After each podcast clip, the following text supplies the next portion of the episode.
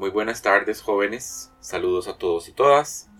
En este audio les voy a estar leyendo eh, una selección de pasajes del capítulo titulado Mitología Azteca del libro Mitos Aztecas y Mayas de Cartaú para tener un marco de referencia respecto a la cosmovisión de los pueblos nahuas, es decir, de la e-, época del imperio azteca, que nos va a servir mucho no solamente para comprender los temas que eh, tenemos que abordar durante esta semana, sino también para los compañeros y compañeras de historia del arte para que tengan un marco de referencia más amplio para el curso de eh, arte precolombino. Bien, entonces, comienza así. En 1524, tres años escasos después de la conquista de México, un grupo de sabios aztecas supervivientes mantuvieron diálogos y discusiones con los primeros misioneros franciscanos que llegaron a la recién fundada Ciudad de México. Estas son algunas de las palabras pronunciadas por los aztecas en defensa de sus creencias.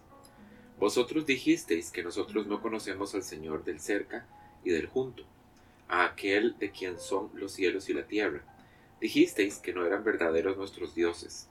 Nueva palabra es esta, la que habláis.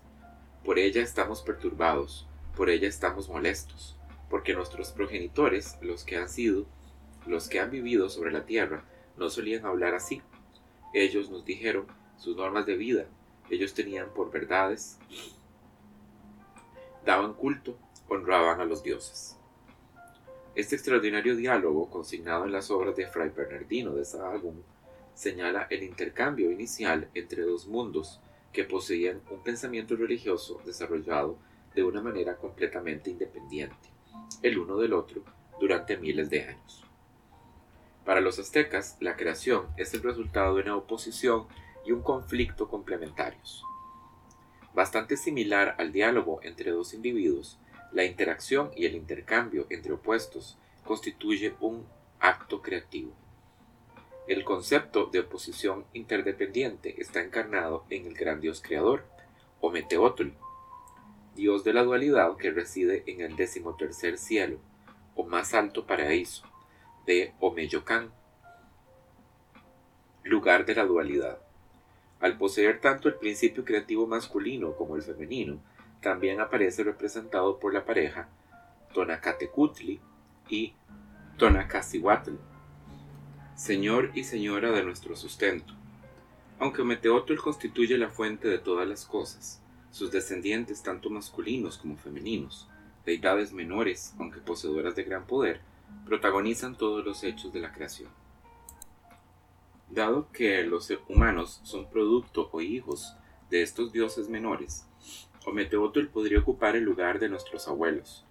Quizás por esta razón, y para indicar sus orígenes primordiales, Ometeotl es con frecuencia representado como un anciano de mandíbula colgante.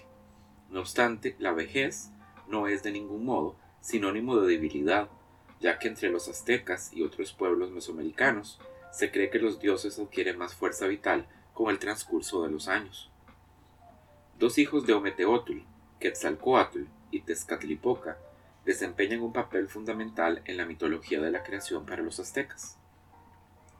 A veces aliados y a veces adversarios, estos dos dioses crean el cielo y la tierra. Quetzalcoatl, la serpiente emplumada, es generalmente identificada con el agua, la fertilidad y por extensión con la vida misma. Uno de los aspectos adoptado por Quetzalcoatl es Ejecatl, dios del viento, que aparece en el aliento de los seres vivos y en las brisas que traen las nubes de lluvia fructíferas. Mientras Quetzalcoatl es normalmente representado como un héroe de la civilización, benevolente e identificado con el equilibrio, la armonía y la vida, Tezcatlipoca representa el conflicto y el cambio. Entre los muchos epítetos aztecas empleados para este imponente ser, encontramos el adversario y aquel de quien somos esclavos. El nombre de Tezcatlipoca significa espejo humeante. Se le representa generalmente con un espejo de obsidiana en la parte posterior de su cabeza y otro reemplazando a uno de sus pies. La cualidad ahumada del espejo puede aludir al negro cristal de la obsidiana, pero también evoca su misteriosa naturaleza, que cambia constantemente en medio de una neblina parecida a una nube. El panteón azteca está compuesto también por otro gran número de deidades, entre las que hallamos dioses y diosas de la agricultura y la lluvia, el fuego, el amor y el placer, la muerte, la guerra y los cuerpos celestes.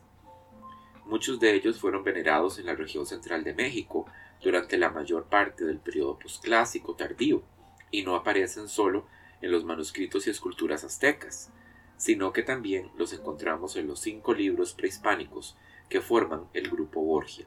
El Grupo Borgia es un famoso conjunto de códices eh, que este, se cree fueron eh, creados en la región de la Cuenca de México durante la época del posclásico tardío. Y son algunas de las fuentes más valiosas que tenemos para conocer la historia y también el pensamiento de las sociedades precolombinas, eh, digamos unos siglos antes de la llegada de los españoles.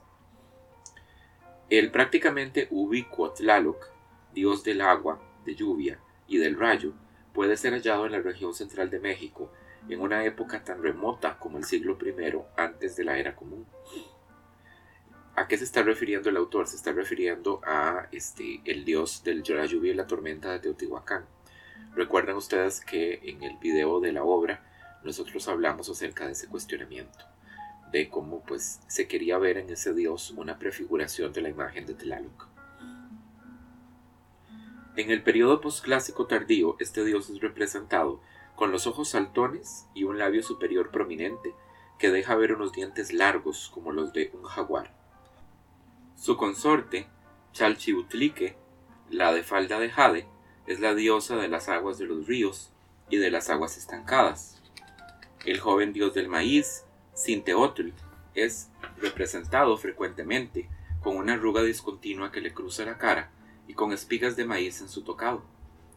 Una de las deidades de la fertilidad más impresionantes es Xipetotec, deidad del rejuvenecimiento primaveral y protector de los orfebres. Es fácilmente reconocible debido a su máscara y a que va revestido con la piel de seres vivos desollados. Durante el mes azteca de 20 días llamado Tlacaxipehualistli, los hombres adoptaban la personalidad de Xipetotec, vistiéndose con las pieles de las víctimas humanas desolladas en su honor. El significado de este rito es oscuro, aunque algunos interpretan que la piel representa el nuevo despertar de la primavera que cubría la tierra. Voy a saltarme un pedazo del texto porque viene una larga lista de dioses y voy a concluir con algunas deidades celestes importantes. Entre los dioses celestes más destacados está Tonatiuh, el dios Sol, que aparece por primera vez en el arte tolteca del periodo posclásico temprano. Tonatiuh es representado generalmente como un guerrero armado dentro de un disco solar radiado. Aunque es centro del culto de la guerra, gran parte de su esencia estaba en la obtención de cautivos y corazones que habían de ser ofrecidos al sol Tonatio no fue el único dios solar de la guerra para los aztecas. La creación del cielo y la tierra. Al igual que los mayas y otros pueblos mesoamericanos, los aztecas creían que habían existido otros mundos antes de que el nuestro. Según los aztecas, existieron cuatro mundos o soles anteriores, cada uno de ellos nombrado con una fecha del ciclo solar de 260 días, es decir, el calendario sagrado que estudiamos e identificado con una deidad determinada y con una raza concreta de humanos. Junto al nombre calendárico, cada uno de los soles estaba vinculado a la tierra, al viento, al fuego o al agua. Cada uno de los cuatro elementos se relaciona no solo con la naturaleza y la composición de su propio mundo, sino también con su destrucción. Así, por ejemplo, el sol de tierra, Naui o Celotl, cuatro jaguar, es destruido por los jaguares, criaturas íntimamente relacionadas con la tierra y el inframundo.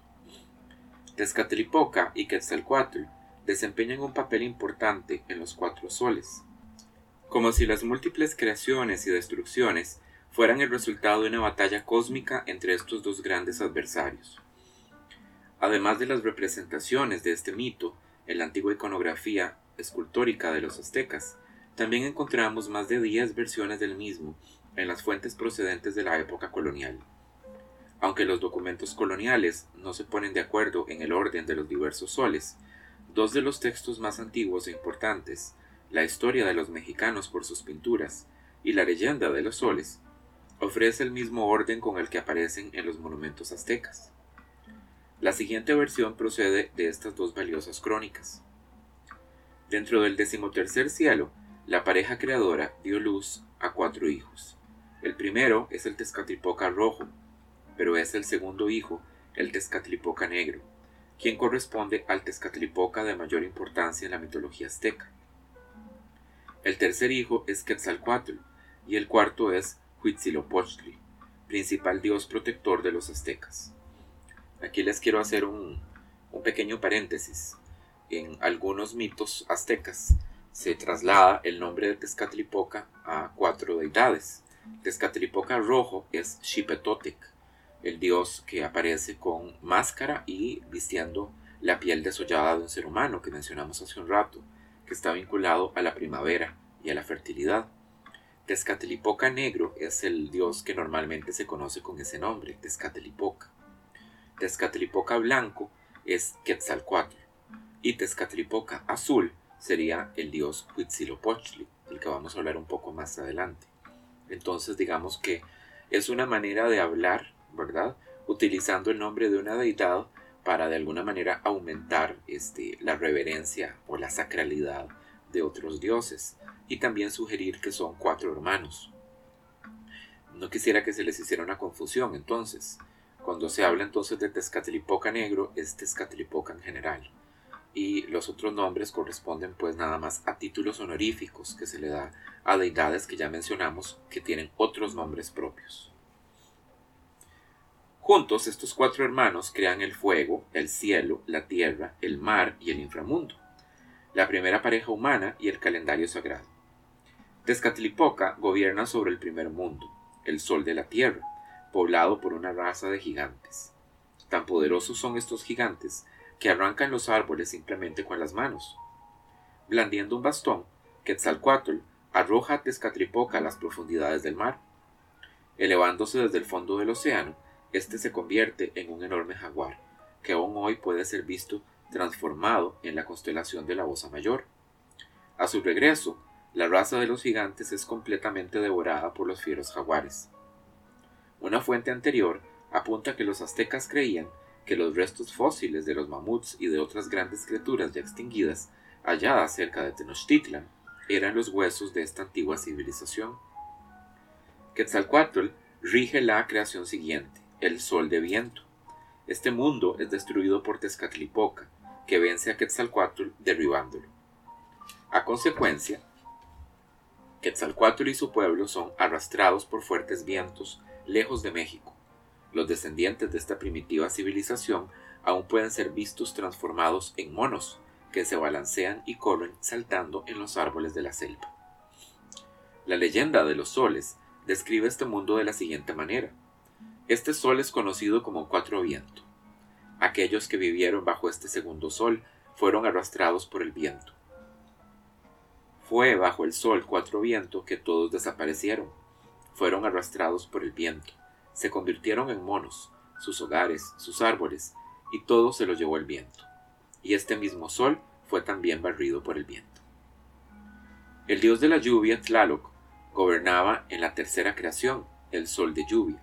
Este mundo es destruido por Quetzalcoatl, con una lluvia de fuego, probablemente ceniza volcánica, un incidente geológico relativamente frecuente en la región central de México. La ardiente lluvia transforma mágicamente el pueblo de esta civilización en pavos. El cuarto sol, el sol de agua, es regido por la esposa de Tlaloc, Chalchiutlique, la de falda de jade, diosa de los riachuelos y de las aguas estancadas. Un gran diluvio destruye este mundo y sus hombres son transformados en peces. El diluvio es tan impresionante que las montañas son arrastradas por las aguas, haciendo que el cielo caiga sobre la tierra. La leyenda de los soles menciona a un hombre, Tata, y a su esposa, Nene, a quienes Tezcatlipoca protege. En realidad, un equivalente a Noé y su esposa en el Nuevo Mundo, Tata y Nene escapan del diluvio refugiándose en un tronco hueco. Advertidos por Tezcatlipoca de que solo deben comer una espiga de maíz cada uno, mordisquean lentamente los granos de maíz y observan cómo las aguas van lentamente retrocediendo.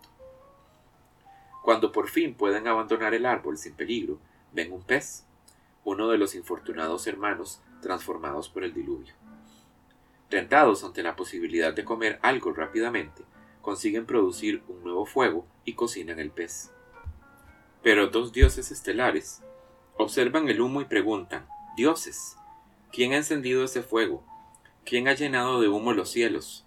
Tezcatlipoca desciende inmediatamente del cielo y pregunta furioso, ¿Qué has hecho, Tata? ¿Qué es lo que habéis hecho? Al instante les corta la cabeza y los coloca a cuatro patas. De esta manera fueron creados los primeros perros. La restauración del cielo y la tierra. Aunque Tezcatlipoca y Quetzalcoatl fueron, sin duda, agentes de importancia en la destrucción de las anteriores eras solares, hay que reconocerles también su participación en la nueva creación del cielo y la tierra, no como adversarios, sino como aliados. La historia de los mexicanos por sus pinturas nos ofrece una importante versión en la que, ayudados por otras cuatro deidades, los cuatro hijos de la pareja creadora construyen cuatro sendas que conducen al centro de la tierra. Con la tierra dividida así en cuatro cuadrantes, los ocho dioses levantan el cielo. Para servir de apoyo y sostén al cielo, Tezcatlipoca y Quetzalcoatl se transforman en dos enormes árboles. El árbol de Tezcatlipoca se reconoce por sus brillantes espejos y el de Quetzalcoatl por las plumas de Quetzal Esmeralda. Para recompensarlos por sus esfuerzos, Tonacatecutli los hace señores de los cielos y de las estrellas. La Vía Láctea es el camino por el que ellos cruzan el cielo estrellado. En otro mito azteca de la creación, Quetzalcoatl y Tezcatlipoca forman los cielos y la tierra al desmembrar al gran monstruo de la tierra, Tlaltecutli. Aunque el nombre Tlaltecutli significa Señor de la Tierra, este ser posee en realidad un doble sexo y con frecuencia es descrito como femenino. Tlaltecutli se funde a veces con otro monstruo de la tierra, un gran caimán cuyo lomo de cocodrilo erizado de púas forma las cadenas montañosas del mundo. El mito de Tlaltecutli estaba muy extendido en Mesoamérica y encontramos su equivalente entre los mayas de Yucatán. En una versión azteca que aparece en la Historia de México, Quetzalcoatl y Tezcatlipoca descienden del cielo para observar cómo Tlaltecutli cruza de un salto el mar. Tan violento es su deseo de carne que no solo posee unas enormes fauces llenas de dientes, sino también bocas con rechinantes dientes en sus hombros, rodillas y articulaciones. Quetzalcoatl y Tezcatlipoca deciden que la creación no puede considerarse terminada mientras entre ellos exista una bestia tan horrenda. Para crear la tierra, por lo tanto, Quetzalcoatl y Tezcatlipoca se transforman en dos grandes serpientes, una de estas serpientes agarra la mano izquierda y el pie derecho de Tlaltecutli, y la otra su mano derecha y su pie izquierdo, y entre ambas despedazan al monstruo. La parte superior de su cuerpo se convierte entonces en la tierra, mientras que la otra mitad es lanzada al espacio para crear el cielo. El violento asesinato y descuartizamiento de Tlaltecutli provoca la cólera de los demás dioses. Para consolar a la mutilada tierra, deciden que todas las plantas necesarias para la vida humana nacerán de su cuerpo. De sus cabellos surgen los árboles, las flores y las hierbas, y de su piel los pastos y las flores más pequeñas. Sus ojos son el origen de pozos, manantiales y pequeñas cuevas, su boca de grandes ríos y cavernas, y su nariz de cadenas montañosas y valles. A veces aún se puede oír gritar en la noche a la diosa de la tierra exigiendo sangre y corazones humanos. En el fondo, solo la carne y la sangre de los sacrificios pueden tranquilizar y aliviar suficientemente a Tlaltecutli para que continúe produciendo los frutos necesarios para la vida humana. El origen del hombre. Una vez que han vuelto a crear el mundo, los dioses deciden que los hombres son necesarios para repoblar la tierra. Hay algunas crónicas coloniales que describen la creación de la actual raza humana, la siguiente versión puede hallarse en la leyenda de los soles y en la Histoire du Mexique. Los dioses deciden que el dios del viento, Quetzalcoatl, visita el reino del inframundo con el fin de recuperar los huesos humanos de la última creación. La raza se convertirá en peces por el diluvio, El inframundo, un peligroso lugar conocido como Mictlán, está gobernado por Mictlantecutli, señor de Mictlán, a quien se representa como un esqueleto armado con la boca abierta. Cuando Quetzalcoatl llega al mundo inferior, pregunta a Mictlantecutli y a su esposa por los huesos de los antepasados. Y entonces Quetzalcoatl fue al Mictlán, se aproxima a Mictlantecutli y a Mictlancihuatl, esa es la esposa, Inmediatamente les dice, he venido en busca de los preciosos huesos que tú guardas, vine a tomarlos. Y le preguntó Mictlantecutli, ¿qué vas a hacer con ellos, Quetzalcoatl? Y una vez más dice Quetzalcoatl, dolientes están los dioses, porque desean que alguien habite la tierra. El astuto dios de la muerte accede a darle los huesos siempre que Quetzalcoatl pueda realizar una tarea aparentemente sencilla. Le dice a Quetzalcoatl que dé cuatro vueltas en torno a su solio circular, hecho de esmeraldas, mientras tañe su caracol. Bien, ¿qué es un solio? Un solio es un trono, un trono que tiene un dosel en la parte superior, ¿verdad? Entonces lo que le está diciendo pues es que dé vueltas alrededor de su asiento. Pero Mictlantecutli le entrega un caracol que no tiene perforación para asirlo. Para no ser burlado, Quetzalcoatl llama a los gusanos con el fin de que lo perforen y a las abejas para que entren en él y lo hagan sonar.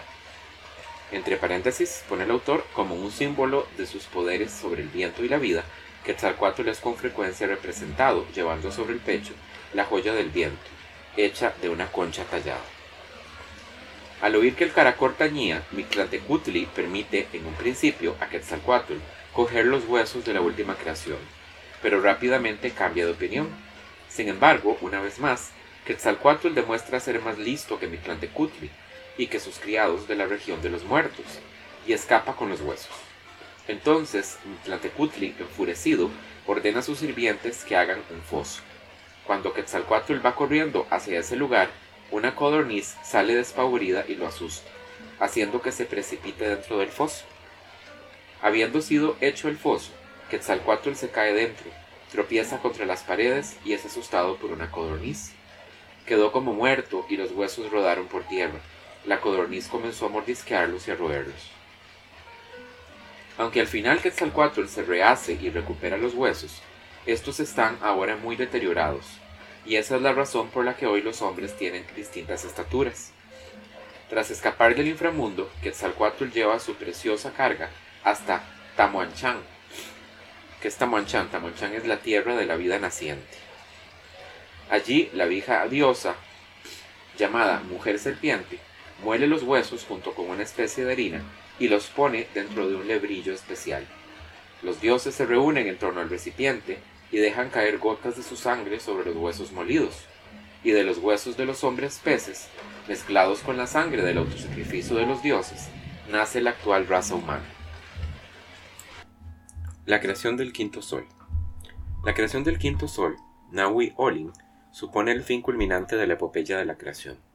Para los aztecas, la creación tuvo lugar en la antigua ciudad de Teotihuacán, localizada a unos 40 kilómetros al noroeste de Ciudad de México, y creían que este fue el lugar donde comenzó el tiempo. El siguiente relato procede de dos fuentes principales, el Códice Florentino y la leyenda de los soles. Después de la creación de la tierra, de los hombres y de su sustento y su bebida, los dioses se reunieron en la oscuridad en Teotihuacán para decidir quién sería el nuevo sol que iluminara el mundo. Aquí viene una cita, probablemente alguno de estos dos textos. Se dice que cuando aún todo era oscuridad, cuando aún no había brillado ningún sol y ningún amanecer había nacido, se dice, los dioses se reunieron todos y formaron concilio allí en Teotihuacán, y hablaron, y dijeron entre ellos, Venid aquí, oh dioses, ¿quién sostendrá la carga? ¿Quién aceptará ser el sol? ¿Quién traerá el día? Ahí termina la cita. Un arrogante dios llamado Tecuistecatl se ofrece inmediatamente como voluntario, pero los demás dioses eligen como segundo aspirante al humilde y enfermo Nanahuatzin. Como guerrero, acepta estoicamente esta elección, considerándolo un deber propio y una deuda hacia los demás dioses. Se construyen dos montículos, para que Tecuistecatl y Nanahuatzin ayunen y hagan penitencia mientras se, preparan para, se prepara la pira del sacrificio. Estas dos elevaciones aún pueden ser contempladas. siendo conocidas como la pirámide del Sol y de la Luna. Por supuesto, estos son los aztecas que están eh, a través de un mito explicando eh, un elemento del paisaje, eh, digamos, cultural de ellos, las dos pirámides que habían en Teotihuacán, pero no, no tenemos que confundirnos nosotros, ¿verdad? Por supuesto que esta es una cultura antigua tratando de dar sentido al paisaje que para ellos pues era misterioso y enigmático, pero de ninguna manera, por supuesto, los teotihuacanos construyeron esas pirámides para servir estos propósitos. El propósito final de esas grandes construcciones está perdido en la historia. Tal vez la arqueología se ha acercado un poco el día de hoy pues a comprenderlo, pero entonces tenemos que pensar esto bien, adecuadamente y darnos cuenta que estos son los aztecas superponiendo una interpretación a, eh, digamos, un rasgo arqueológico o un rasgo de cultura material que es propio más bien de otra cultura, de los teotihuacanos. Las ofrendas que Tecuistecatl presenta durante su ayuno y vigilia están hechas con los materiales más finos y valiosos. En lugar de ramas de abeto, lleva plumas de quetzal y como gavillas utiliza bolas de oro. En vez de espinas de maguey salpicadas de su propia sangre, ofrece lesnas de jade coronadas con coral rojo. El incienso quemado por Tecuistecatl es también de una calidad excepcional y exquisita. Las ofrendas de Nanahuatzin, por el contrario, son de poco valor material. Como ramas de abeto y gavillas, lleva haces de junco y ofrece auténticas espinas de maguey manchadas de su propia sangre. Como incienso, quema costras tomadas de su propio cuerpo. A medianoche, tras cuatro días de penitencia, los dioses visten a ambos aspirantes y mientras Tecuistecatl va ricamente engalanado, Nanahuatzin solo lleva simples vestiduras de papel.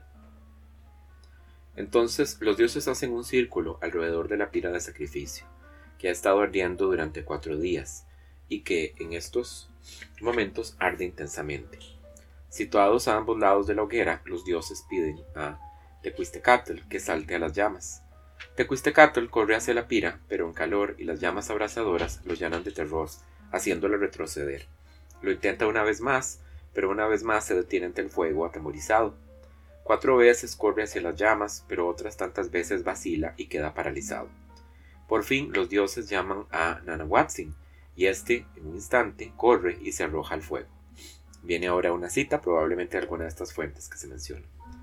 Y Nanahuatzin, sin dudar ni un instante, decidido, resuelto, endureció su corazón y cerró firmemente los ojos. No sentía miedo, no se detuvo, el terror no lo hizo vacilar, no retrocedió, sin pensarlo rápidamente se arrojó al fuego, se lanzó de una vez por todas. Inmediatamente ardió, su cuerpo crepita y chisporrotea. Ella acaba la cita.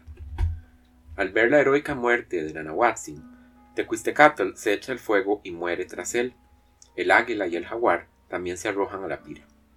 Las puntas de las plumas del águila quedan totalmente chamuscadas, y la piel del jaguar se tizna de manchas negras. Debido a la bravura que demostraron en Teotihuacán, el águila y el jaguar se convirtieron en las dos grandes órdenes militares de los guerreros aztecas. Tras las violentas muertes de Nanahuatzin y Tecuistecatl, los dioses esperan y confían en verlos reaparecer en alguna parte. Gradualmente el cielo comienza a enrojecer en todas las direcciones. Los dioses miran fijamente y vuelven sus cabezas, estirando sus cuellos para ver el lugar por donde saldrá por primera vez el, el bravo Nanahuatzin. Algunos adivinan correctamente que Nanahuatzin aparecerá por el este, y señalando en aquella dirección son los primeros en contemplar cómo emerge, ni enfermo ni humilde. Nanahuatzin regresa elevándose como Tonatiuh, el ardiente dios del sol, cuyos rayos se disparan en todas las direcciones. Viene cita. Y cuando el sol por fin salió, cuando estalló en el cielo, parecía rojo, se quedó moviéndose de un lado a otro. Era imposible mirarlo a la cara, con su luz cegaba a todo el mundo. Cierra la cita. Poco después, también, Tecuistecatl se levanta por el este, tan brillante como Tonatiuh. Tan parecidos son el uno al otro que los demás dioses se, se preocupan de que el mundo llegue a ser demasiado luminoso. Uno de los dioses corre y lanza un conejo en la cara de Tecuistecatl. De este modo, al quedar herida, la cara de la luna es más débil que la del sol, y durante las lunas llenas el conejo puede ser visto sentado en el rostro de la luna. Aunque es así como el Sol y la Luna aparecen en el firmamento, sin embargo, no siguen su trayectoria, sino que en lugar de ello permanecen inmóviles en el cielo. Donatio exige para moverse la lealtad y la sangre de los demás dioses. Enfurecidos ante su arrogancia, el dios de la estrella de la mañana, conocido como Tlahuizcalpantecutli, señor de la aurora, dispara su dardo contra el sol. Hagamos un pequeño paréntesis aquí. Entonces, ¿quién es Tlahuizcalpantecutli? ¿Por qué se llama el Señor de la Aurora? Esta es una deidad que está relacionada con el planeta Venus, en particular con el planeta Venus cuando aparece como lucero de la mañana, es decir, muy temprano en el firmamento, en el amanecer, aparece brillante el planeta Venus. Y la deidad que está relacionada con el planeta Venus es Quetzalcoatl. Entonces, eh, aunque esta deidad muy probablemente se originó de forma independiente, fue adaptada por los pueblos, eh, digamos, del posclásico como una forma de Quetzalcoatl. Entonces esta es, digamos, una personificación particular de la serpiente emplumada, como el planeta Venus, ¿verdad? Y como lucero de la mañana. Y la pirámide B de Tula, aquella pirámide tolteca que nosotros estudiamos la semana pasada, que tenía esas eh, enormes eh, estatuas de guerreros, los famosos atlantes que sostenían el techo del santuario que estaba en la cúspide, estaba dedicado a Tlahuizcalpantecutli. Ese era el templo dedicado pues a esta divinidad que como vimos está vinculado a la serpiente emplumada. Muy bien, ya llevamos 30 minutos de audio, así que para no hacer esto demasiado largo, vamos a tener una segunda parte. Voy a dejarlos en suspenso para que escuchen, les dé ansia escuchar el segundo podcast y este, saber cómo termina la historia. No solamente nos falta revisar este mito, sino algunos otros más. Así que diríjanse entonces al segundo audio para continuar.